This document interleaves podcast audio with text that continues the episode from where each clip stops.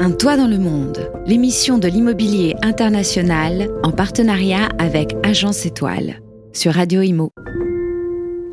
Bonjour à tous, ravi de vous retrouver sur Radio Imo, ravi de vous retrouver pour ce tout nouveau numéro de Un toit dans le monde. Et aujourd'hui, on part de l'autre côté de l'Atlantique, au Canada. Bonjour André Périssel. Bonjour Bérénice. Comment allez-vous aujourd'hui Très bien, merci. Président de l'agence Étoile, bonjour Marie Espinoza.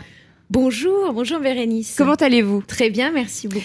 Vous êtes team international, team leader pour l'agence Étoile et aujourd'hui nous avons trois invités. Alors deux euh, en direct de Toronto euh, et un en plateau. Alors en plateau, il s'agit de Alain Cohen euh, Boulakia. Bonjour. Bonjour. Vous êtes avocat associé pour SVA Avocat et en direct donc de Toronto. Je crois qu'il y a 6h, 7h de décalage. Je crois qu'il est 9h du matin. Chez ah oui, oui, il est tôt, oui. donc John Dimichel, CEO de Toronto Regional Real Estate Board. Bonjour. Hello. Bonjour. Merci. How are you? Welcome. I'm very good. How are you? Great. Et euh, Jason Mercer, euh, analyste en chef du marché euh, pour Toronto Regional Real Estate Board également. Euh, hello Jason. Hello, thanks for having me. You're welcome. How are you?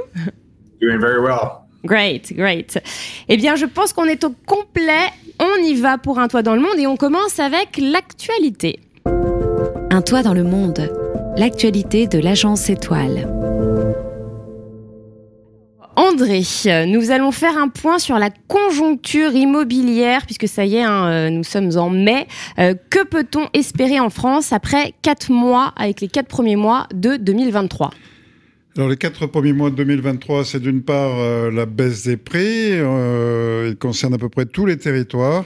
Sur un an, euh, la baisse des prix est de moins 2,4% à Paris, c'est le cas aussi à, Lyon, à Nantes, à Toulouse. Les grandes villes du sud-est résistent mieux, Montpellier, Nice, Marseille. Vous êtes de Montpellier, Charbette, peut-être que vous pourrez confirmer.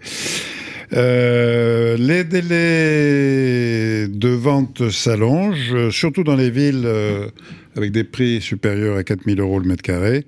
Le marché est devenu un marché d'acquéreurs plus que de vendeurs. Donc les délais de, de, vente est passé à 62 jours en moyenne à Paris, où on est à 10 177 euros par mètre carré. À Aix-en-Provence, il faut compter 57 jours. Et à Marseille, où les prix sont moins élevés, il faut compter euh, une cinquantaine de jours. Voilà, les, les, acquéreurs prennent leur temps et négocient les prix. De leur côté, les vendeurs ne sont pas prêts à brader, donc le marché est un peu bloqué. Néanmoins, selon Emmanuel Perret, le directeur des études économiques de la FNAIM, un retour à la normale du nombre de transactions est attendu en 2023, c'est-à-dire qu'on était autour de, on avait dépassé 1 million 100 000 transactions. On va tourner cette année entre 1 million et 950 000 ventes, ce qui est un bon niveau, c'est très correct. Donc euh, voilà, sur, euh, il faut quand même remarquer que sur 5 ans, l'augmentation des prix de l'immobilier en moyenne en France était de 27%. Donc euh, la baisse des prix est relative et on peut dire que c'est un ajustement. Voilà. Alors on va rester confiant euh, pour l'année 2023. Les prix ont tendance à baisser, mais c'est encore le moment d'acheter avec des taux d'intérêt qui restent euh, élevés, mais euh, en dessous du taux de l'inflation. Oui, c'est élevé, enfin, c'est tout est relatif, on bon, va dire. Quand on était, on est passé de 0,5 à 4, euh, voilà, on peut dire que c'est élevé, mais sinon on est toujours en dessous de l'inflation qui est entre 5 et 6% oui, qui était, je crois, 6,7 en, en, février, hein, il me semble. Eh bien, merci beaucoup, André. C'est l'heure de donner la parole à notre premier expert. Un toit dans le monde. La parole aux experts. Notre expert est en plateau. Il s'agit de Maître Alain Cohen Boulakia. Euh, vous êtes donc associé, avocat associé de SVA Avocat. Je vous laisse entre les mains, euh, les délicates mains d'André. Avec plaisir. Euh, alors, Maître, vous êtes un spécialiste du droit immobilier français et en même temps euh, au Québec. Vous étiez la semaine dernière, je crois. Oui, tout à fait. Euh, quelle est la différence? Alors, on va peut-être pas parler de différence, mais comment fonctionne la réglementation de, de l'immobilier au Québec? La réglementation elle-même euh, au Québec, euh, elle ressemble beaucoup, euh, assez curieusement d'ailleurs, à la réglementation française. au niveau des grands axes, au niveau des, grandes d'une acquisition immobilière, c'est-à-dire passage chez un notaire, avant contrat, grande présence des, professionnels de l'immobilier, de ce qu'on appelle les courtiers immobiliers au Québec, mais avec de grandes différences au niveau de l'approche clientèle. Euh, des agents immobiliers notamment, euh, des courtiers immobiliers qui ont une approche clientèle totalement différente euh, de celle qui existe dans le marché français. C'est-à-dire que ça se passe comme aux États-Unis, un courtier pour le vendeur, un courtier pour l'acquéreur? C'est-à-dire que c'est la, même organisation euh, qu'aux États-Unis euh, sur base MLS, hein, à savoir euh, au Québec ça s'appelle Centris. c'est un site sur lequel tout acquéreur peut aller et sur lequel figure la quasi-totalité des biens immobiliers qui sont en vente par l'intermédiaire d'un professionnel de l'immobilier. Étant précisé que les professionnels de l'immobilier ont une part prépondérante euh, du marché, euh, qui est en baisse d'ailleurs, hein, qui, est relativement euh, en baisse, mais d'après ce qu'on m'a dit, ils représentent à peu près 75 à 80 des, des ventes, avec des mandats uniquement exclusifs.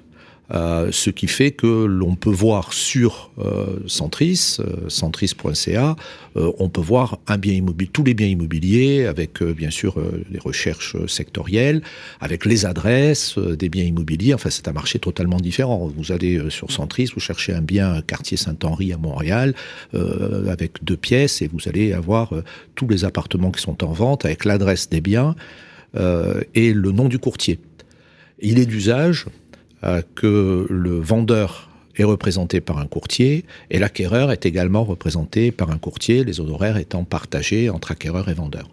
Avec une organisation euh, du marché de l'immobilier, une organisation pardon des professionnels de l'immobilier qui est autorégulée euh, par un organisme qui s'appelle OACIQ et qui euh, délivre les licences de, de courtiers immobiliers et d'agents immobiliers euh, et qui donc régule également euh, le marché euh, des professionnels de l'immobilier. Donc c'est au niveau de la recherche d'un bien pour un acquéreur, on est par, par, contre dans une démarche totalement différente du, système français. Donc il y, a un broker comme aux États-Unis, c'est celui qui est titulaire d'une carte professionnelle. Alors le, le broker n'est pas un terme qu'on entend souvent à Montréal. Hein, où euh, on est quand même empreint de, de culture française. Euh, donc, euh, on parle de courtier immobilier. Euh, donc, le courtier immobilier, c'est celui avec qui vous êtes en relation en tant qu'acquéreur. Et ces courtiers immobiliers se voient délivrer une licence de courtier. Et il y a également des licences d'agents immobiliers, lesquels agents immobiliers peuvent recruter des courtiers immobiliers. Donc, le plus souvent, un courtier immobilier, je crois savoir, hein, je peux peut-être me tromper, mais je crois qu'un courtier immobilier en théorie, pourrait travailler seul, sans passer par une agence immobilière. Mais ça ne se fait pas. Alors, je ne sais pas si c'est possible ou pas, d'ailleurs, juridiquement, mais je, je crois que ça l'est. Mais euh, sur le plan économique, c'est pas du tout organisé comme ça.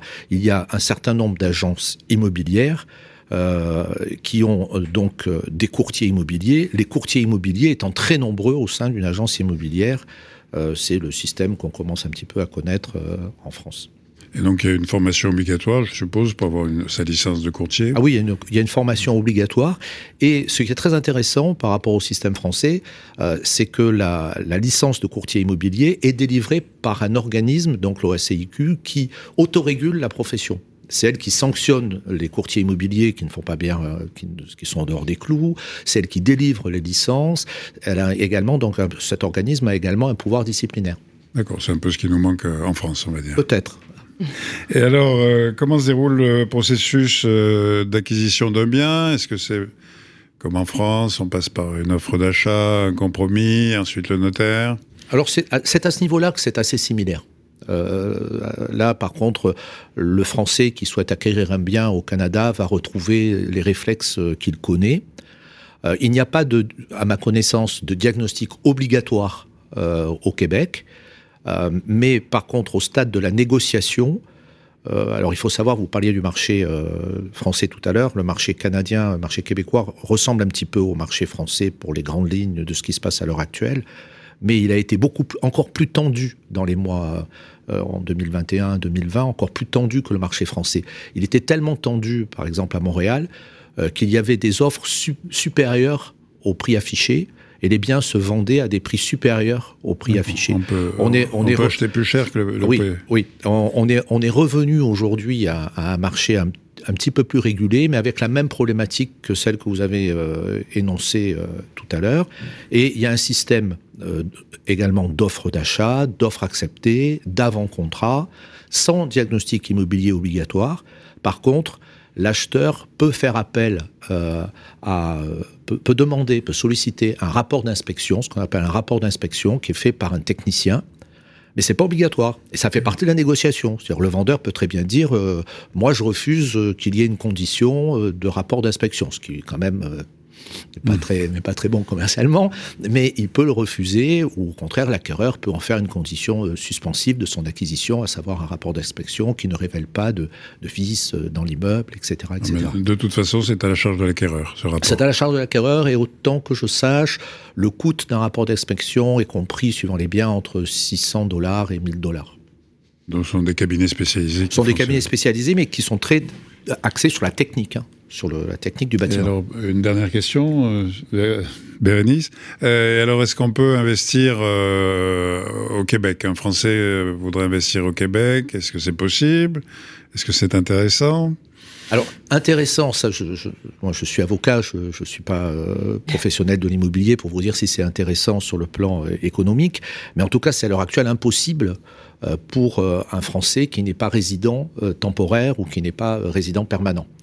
Euh, le marché aujourd'hui euh, est fermé dans la mesure où il y a une loi qui, euh, est une loi de l'État, de l'État du Québec, hein, une loi qui interdit pour un non-résident d'acquérir un bien immobilier. Et le but est de ne pas faire monter les prix Alors, Je crois savoir que ce, cette législation a été mise en place pour éviter euh, les investissements trop importants euh, des euh, étrangers d'origine asiatique, qui investissaient énormément, surtout des Chinois, qui investissaient, qui investissaient énormément à Montréal. C'est-à-dire eux qui sont à l'origine un petit peu des mécanismes de, de surenchère sur les, sur, les, sur les acquisitions. Et donc, euh, on a cru euh, pouvoir euh, réguler le marché euh, en mettant en place cette législation. D'après ce qu'on m'a dit, c'est plutôt un échec et, et ça n'a pas entraîné une baisse considérable des prix. Mmh. Eh bien, merci beaucoup, maître. On part justement au Canada. On va se connecter. Un toit dans le monde, la destination du mois.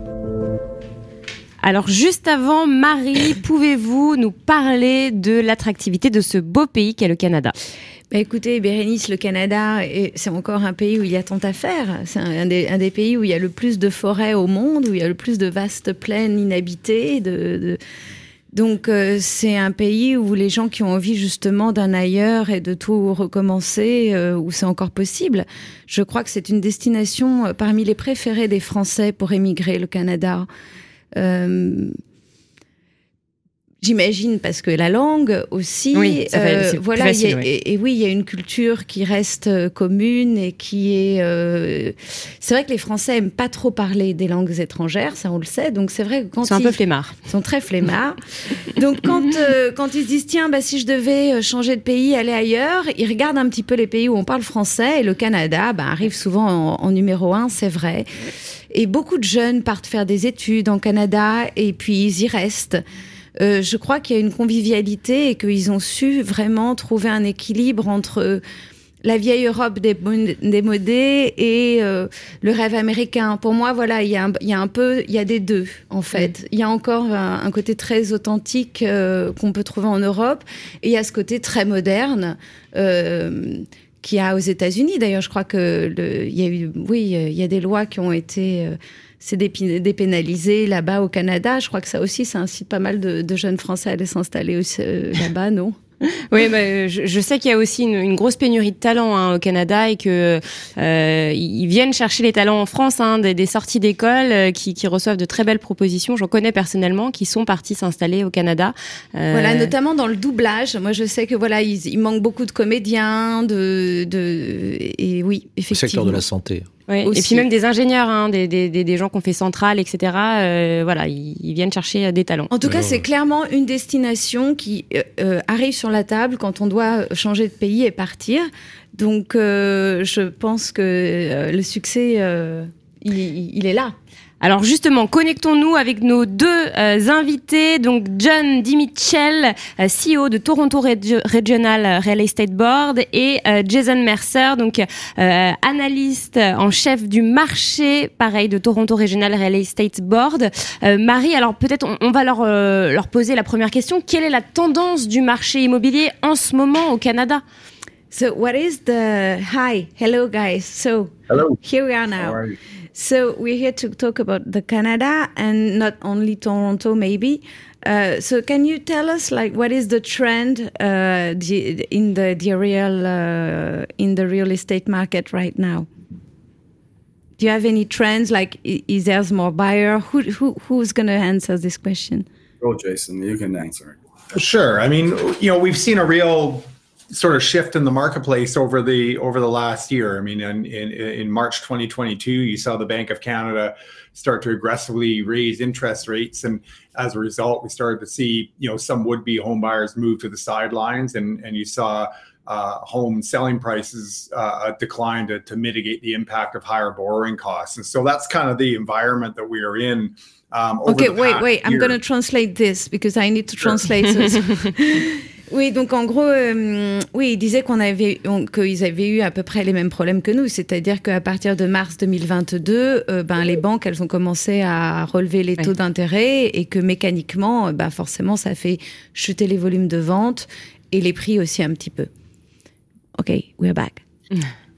Well, what we've seen over the last couple of months is actually uh, a, real shift in, in, in market conditions where a lot of those buyers who had initially put their decision to purchase on hold, they're moving back into the market and in a big way. We've seen strong month over month increases in sales. And we're starting to see more competition between buyers, and that's leading to renewed upward pressure uh, on home prices as well. And so they don't care about the the about the rates of the bank, and it's not an issue anymore, or th- they just deal with it. Yeah, over the course of the last year, what we saw is, is that people had to take a bit of a step back uh, and sort of recalibrate where they were in the marketplace vis-a-vis uh, higher borrowing costs. And so some people may have decided to purchase uh, a less expensive home or a home in a different location or, or some combination thereof uh, in order to account for higher borrowing costs. But But they're back now. household- Yeah, more and more households have come to that decision and, and they're starting to move back into the marketplace. Ok, let me translate. Oui, alors en fait, ce qu'il dit, euh, c'est que là, ça fait deux mois qu'en fait le, le- marché est vraiment en train de s'inverser et que de nouveau, en fait, euh, les investisseurs qui avaient été justement un petit peu euh, sur la défensive par rapport à ces taux et tout ça, ben finalement, ils sont de retour maintenant et peut-être même encore plus forts. Ils ont parfois, certains d'entre eux ont changé leur euh, projet, euh, ont recalculé mieux pour mieux se positionner peut-être dans leur in- investissement. Mais en tout cas, là, de nouveau, il y a beaucoup de ventes et puis euh, on assiste à des...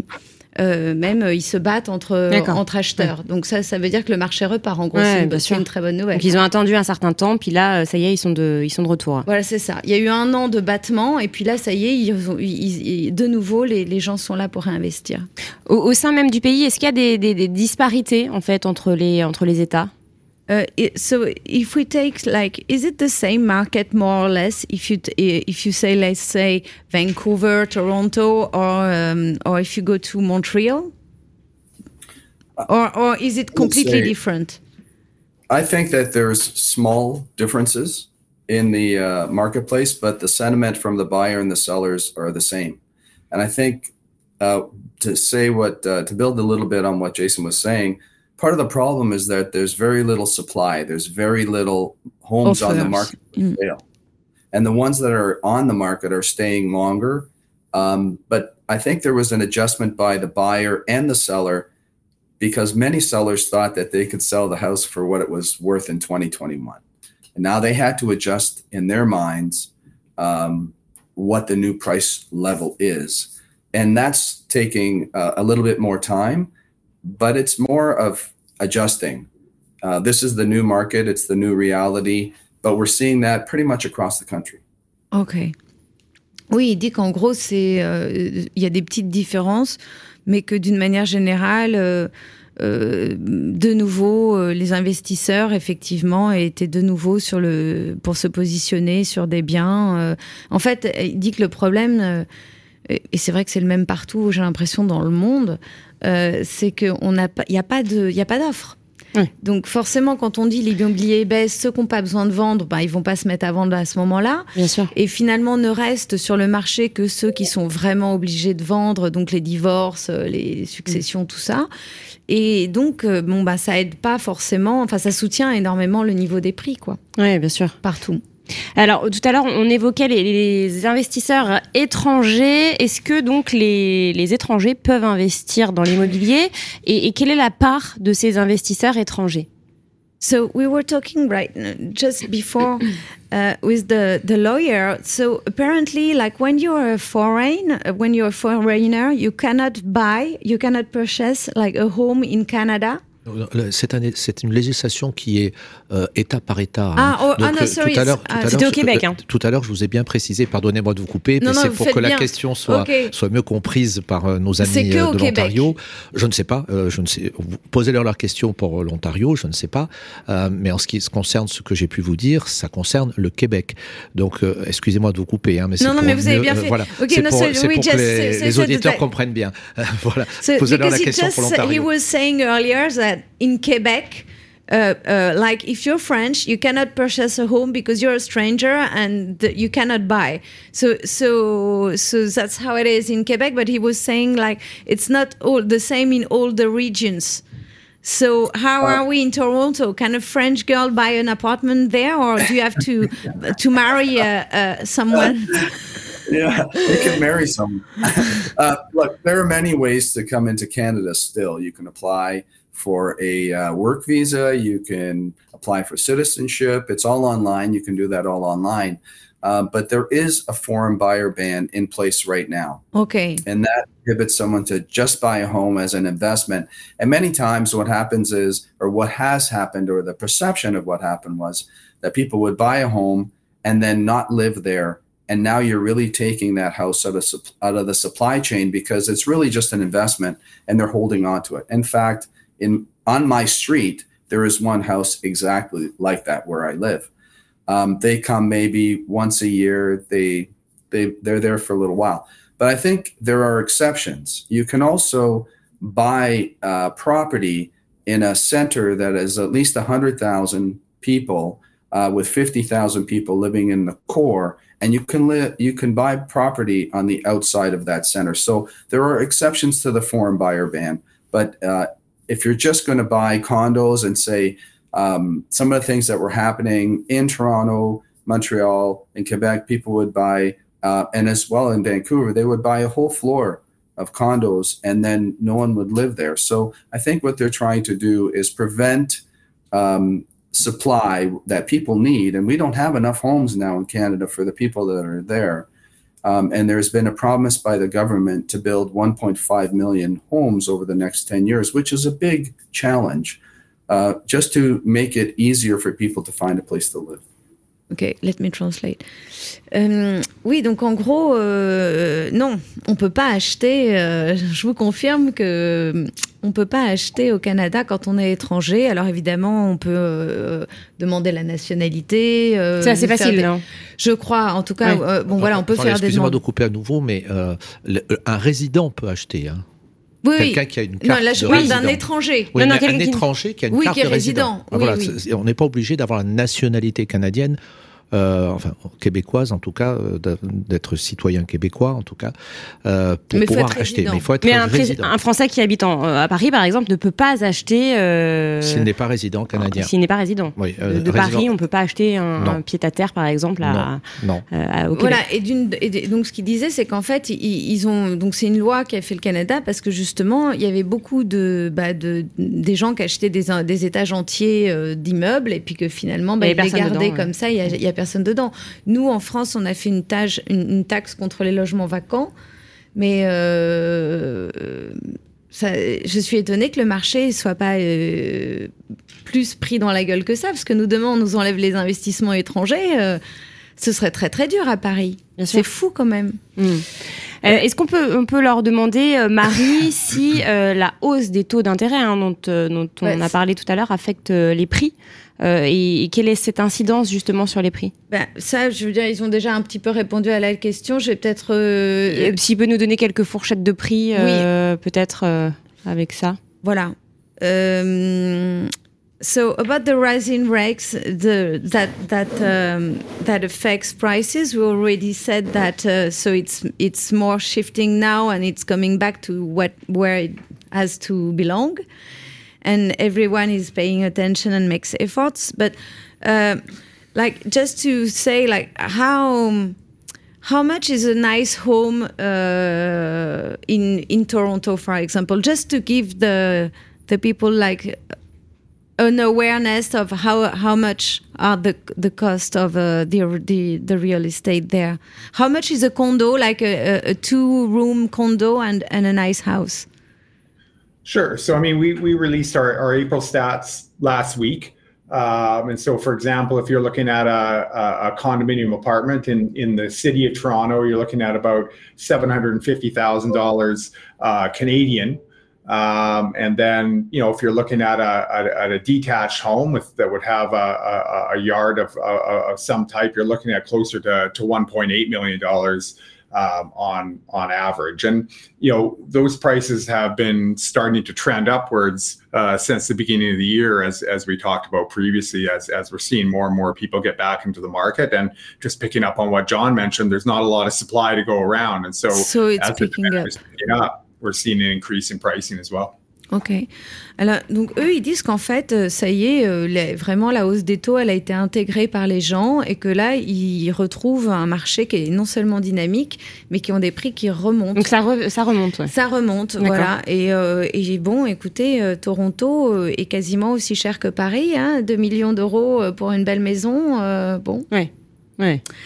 Les prix euh, sont, assez élevés. Euh, juste, Maître, vous aviez une question rapidement J'avais une question, mais je préférais que vous la posiez en anglais comme moi. Dites-moi. We have a question for you. Oui. Euh, si on prend le, le marché de l'immobilier il y a 10 ans au Canada, il y avait une assez grande homogénéité des prix euh, entre les différentes métropoles. Euh, si on prend par exemple les trois plus grandes métropoles, Vancouver, Toronto, Montréal, il y avait une assez grande homogénéité des prix et les prix ont considérablement augmenté à Vancouver et à, et à Toronto, beaucoup plus qu'à Montréal euh, au cours des dernières années. Si bien que Montréal est aujourd'hui moins cher que Toronto et encore moins cher que Vancouver, qui est plus cher que Toronto. Je parle grande image, hein, vraiment grande image. Est-ce que, puisqu'on a la chance d'avoir un analyste, est-ce qu'il pense que dans l'avenir, les prix vont augmenter davantage de manière homogène au Canada ou est-ce qu'il va y avoir encore cette disparité entre les différentes métropoles qui est immense, hein elle est beaucoup plus importante qu'en France cette disparité? Okay, so I'm just learning right now that there is a big uh, difference, price difference in, uh, like, if you want to buy a house in Montreal, it's it's way cheaper than it is in Toronto, and Toronto is cheaper than it is in Vancouver. Uh, and so 10 years ago, there were like this big gap in between the prices and in between the regions uh, in terms of price. So. Um, is it beginning to fail down a little bit now? Like, is it is Montreal like uh, rising up and Toronto is is lowing back? Like, are they all the same? And do you think like in ten years we'll still have the same uh, differences of prices and regions, or do you think it, the trend is that is going to get back together and and and be more uh, uh linear?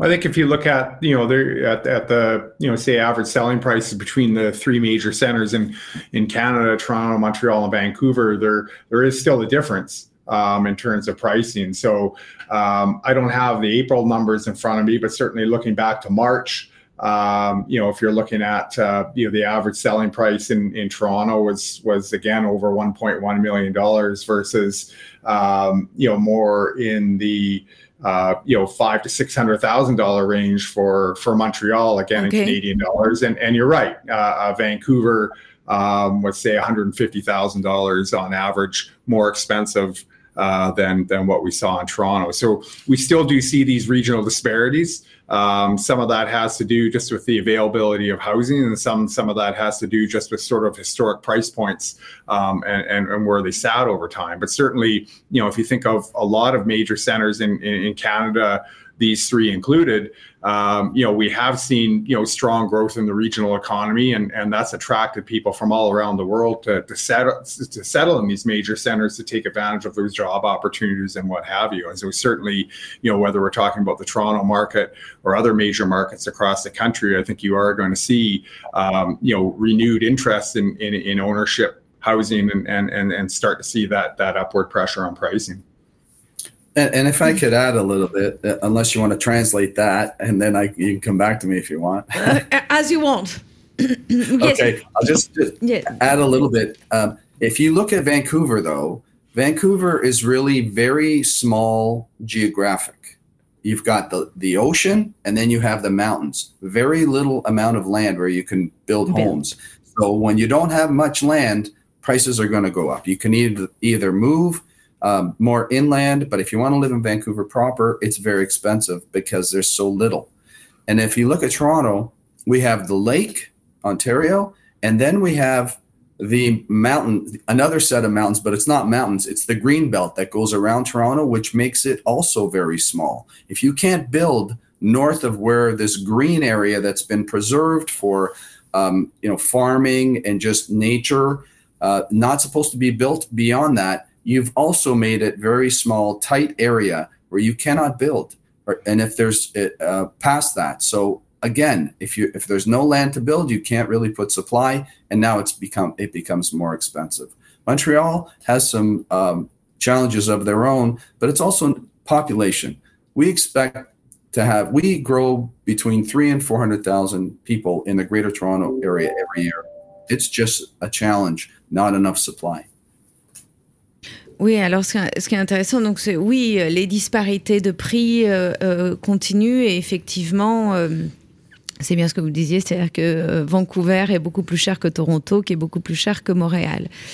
Alors, ils expliquent ça, bon, d'abord par des histoires d'attractivité, de où sont les l'économie, voilà, et ensuite, effectivement, un petit peu comme à à San Francisco qui est très cher parce que bah, c'est une île, on peut pas construire autour. Euh, voilà, c'est ça, c'est ce que c'est, donc c'est très cher. Ben, en fait, ils ont un petit peu les mêmes euh, euh, contraintes géographiques au Canada puisque euh, ben, Toronto, c'est entre euh, un lac et, une, barrière préservée de nature, en fait, où ils n'ont pas le droit de construire. Et de l'autre côté, Vancouver, ben, c'est pareil, tu as l'océan et la montagne. Donc, en fait, géographiquement, ils peuvent pas construire beaucoup plus que ce qu'il y a. Et en revanche, comme euh, le pays, bah, économiquement, il, grossit énormément et qu'il est très attractif, ils sont obligés, quoi qu'il arrive, de loger 3000, 3000 personnes, 3500 personnes de plus chaque mois, je crois. Donc il faut trouver les endroits pour loger bah, les, les, personnes qui viennent travailler, qui viennent s'installer. Et il y a peu d'endroits, et c'est pour ça que les prix se maintiennent, et c'est pour ça, comme euh, à Montréal, en revanche, il n'y a pas cette, étroitesse de géographie et qu'il y a moins d'attractivité, moins de, business, en fait. Hmm. Euh, voilà, c'est aussi pour ça que les prix sont un peu plus euh, bas au Québec français. Hmm. Allez, dernière question très rapide. Est-ce qu'ils peuvent nous donner des, conseils, enfin donner aux, aux auditeurs qui nous regardent des conseils aux Français qui aimeraient s'installer au Canada? What piece of, of advice would you give to a French guy who wants to uh, settle in, uh, in, in, let's say, in Seattle or in Toronto or wherever? In Canada? What would you, what would you, would you say? You're welcome to come. Please come. That's what I would say. Yeah. You're welcome. Please. Uh, um, I would suggest that they visit and go to places that they would be interested in, in living and explore. Um, there's so much to do. We've got the beautiful city of Montreal. It's old Montreal is spectacular, or old Quebec City. Very beautiful places to live. Uh, Toronto, come and explore and see what we have available here. In Montreal um, and Toronto are very close in, in friendship in our world, uh, in the real estate space. Uh, we have relationships across the country, but think where you want to live. Come visit, um, explore, learn about uh, how Canada works, um, apply for a citizenship or apply for a visa.